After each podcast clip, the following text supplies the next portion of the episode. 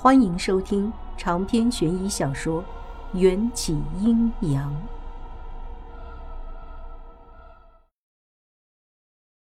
大约过了三天，西山医院的财务终于大发慈悲的给我换了一张二手家具城买来的新床，也是那种一屁股坐在上面，床架子就会发出咯吱咯吱的不稳噪音的。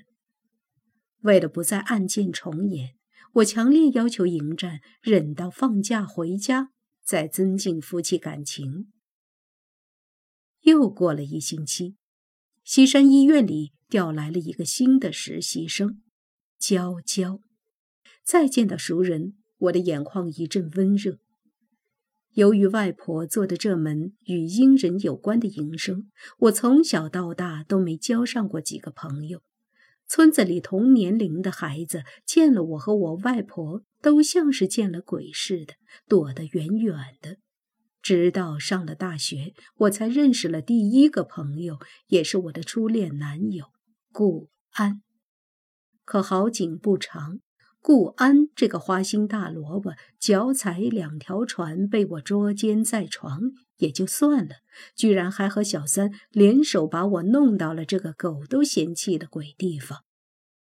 所以在认识娇娇之后，算是弥补了我从小都想要有一个闺蜜的小小心愿。不久之后，顾安和李科也陆续登场，而我这般安分地待在西山医院，就是在等待秦玉郎主动现身。可等了好几天，秦玉郎没等到，娇娇却抱着枕头被子敲响了我的宿舍大门。元宵，我是娇娇，今晚我能和你一起睡吗？一开门，娇娇便如一条泥鳅钻进了我的宿舍，还不忘快速将宿舍门关上，拉上保险。这摆明了就是不给我拒绝的机会。我是没意见，但霸占着我那张新床的迎战却已经开始散发他身为一只鬼的专业技能。十级冷气，娇娇打了个冷战，神秘兮兮的压低了声音：“元宵，你有没有觉得这个西山医院里不干净？我的意思是，这里会不会有鬼？”我差点没笑岔气。这里最大的鬼就在我的房间。子曰：“君子不语怪力乱神。”别多想了。见迎战已经一脸幽怨地漂浮在娇娇身后，我赶紧扶着娇娇，将她按到我的床上。娇娇估计是之前一个人的时候胡思乱想的，把自己吓累了，钻进被窝就打起了呼噜。实则，娇娇的预感挺准的。这几天西山医院里除了迎战，确实还有一些不干净的东西。那就是隔壁的西山殡仪馆里有尸体起尸了，而那具尸体就是顾安的父亲。我穿上外套，走到隔壁房间，敲响了房门。顾安的门内此刻正在与起尸搏斗，他们这么做的目的就是为了引起我的注意和制造恐慌。果然。一开门，我就看见顾安狼狈地被一具浑身赤裸的男性起尸压着喉咙按在墙壁上。李科装出一副弱不禁风、不知所措的模样向我求助。我打了个哈欠，将一张黄符钉在起尸的后脑勺上。夫人好生手。迎战在我耳边恶趣味地吹了一口气。不过下次，这种体力活儿由为夫料理。我比了一个 OK 的手势，悄悄对迎战眨了眨眼睛。顾安正惊慌失措的想要掰开起尸掐住他脖子的双手，估计还要忙活好几分钟。我拍拍掌心的灰，对上李科有些吃惊的大眼睛。别演了，直接带我去见他吧。见谁？我不知道你在说什么。李克十分惶恐，乐此不疲的装着他不知世事的娇娇女。我真想搬一个小金人给他。我冷笑一声：“你的主人，秦玉郎。既然你已经知道，那就跟我来吧。”李克惊惧的神色在脸上凝固了几秒，随即如镜花水月一般消散开，换上了几分阴险。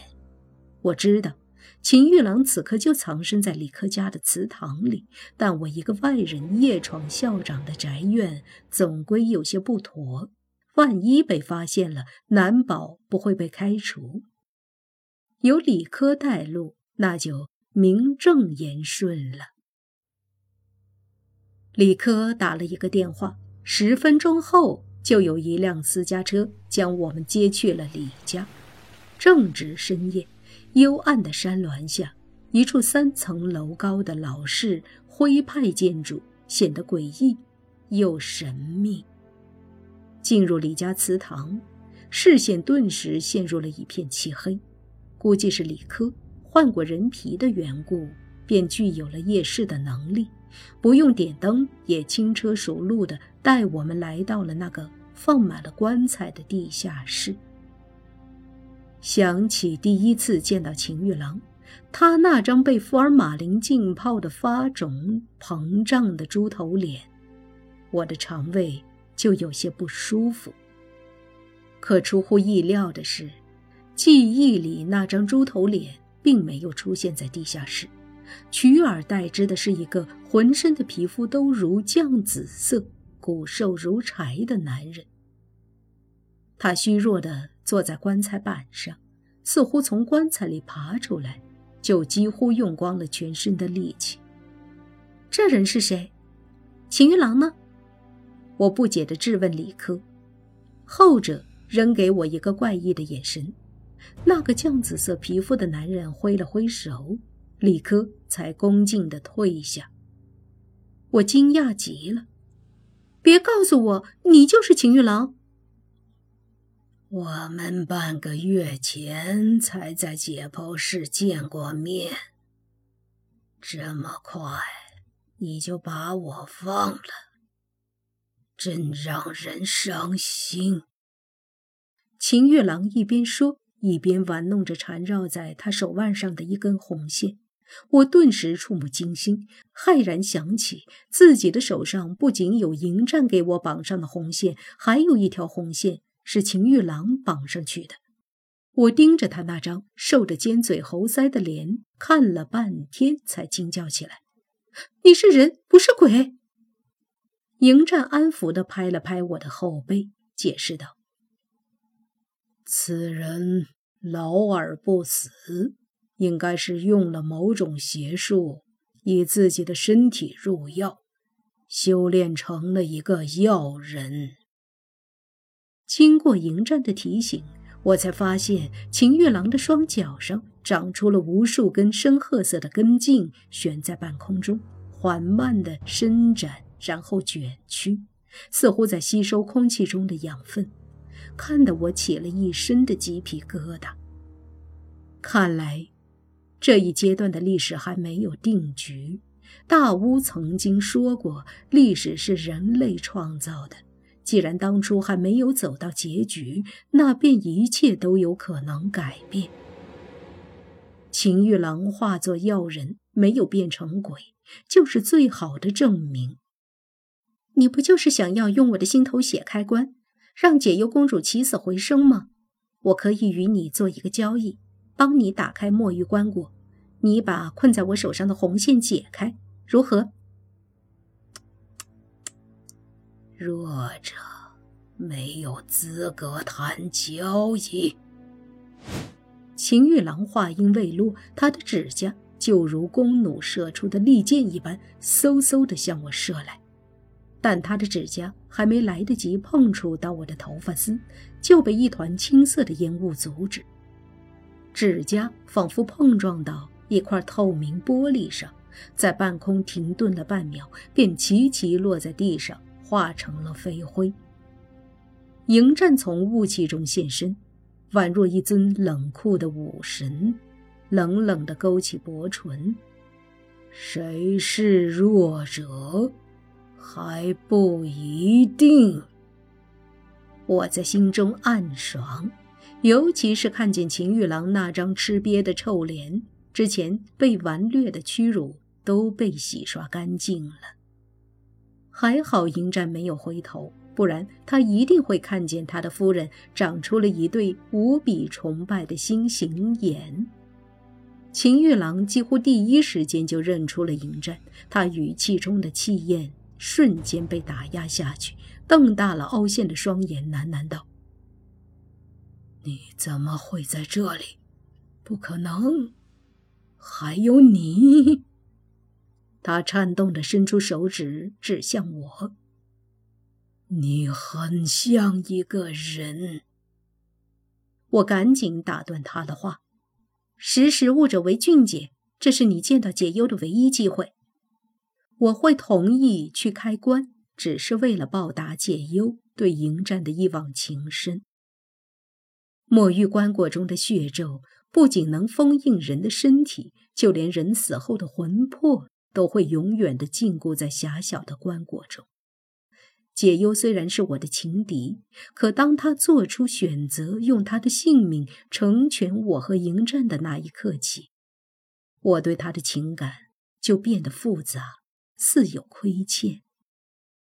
此次开棺，一来是让同样等待了两千年的秦玉郎以解相思之苦；二来，我将会释放解忧公主的魂魄，送她去投胎。秦玉郎没有回绝的余地，只能与我们一起来到殷家村的后山。由于墓穴中的血咒还未解开，迎战只要一踏入墓穴的领域，就会被血咒的强大力量弹开。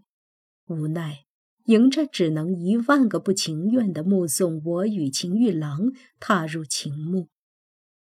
我早该想到，你就是他。秦玉郎跟在我身后，走在通往主墓室的甬道中，苦笑着。我伸出手，把血迹给我。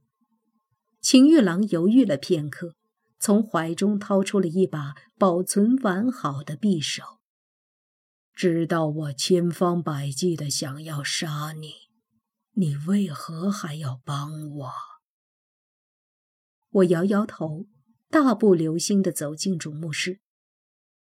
说了你也不信。主墓室里的空气感应到我呼出的阳气，镶嵌在墓壁上的长明灯纷纷自燃，绽放出一簇簇幽绿色的烛火。硕大的墨玉棺椁便静静地躺在这封闭的墓穴里，整整两千年。里面的亡魂也被囚禁了整整两千年。我深吸了一口气，将血迹的刀尖缓慢地从胸口划过。作为一个实习医生，我万万没想到有朝一日居然会在自己身上动刀子，而且还是在不打麻药的情况下。我的血落在地上。犹如盛放的血色莲花，连成的一片花海。长篇悬疑小说《缘起阴阳》本集结束，请关注主播，又见菲儿，精彩继续。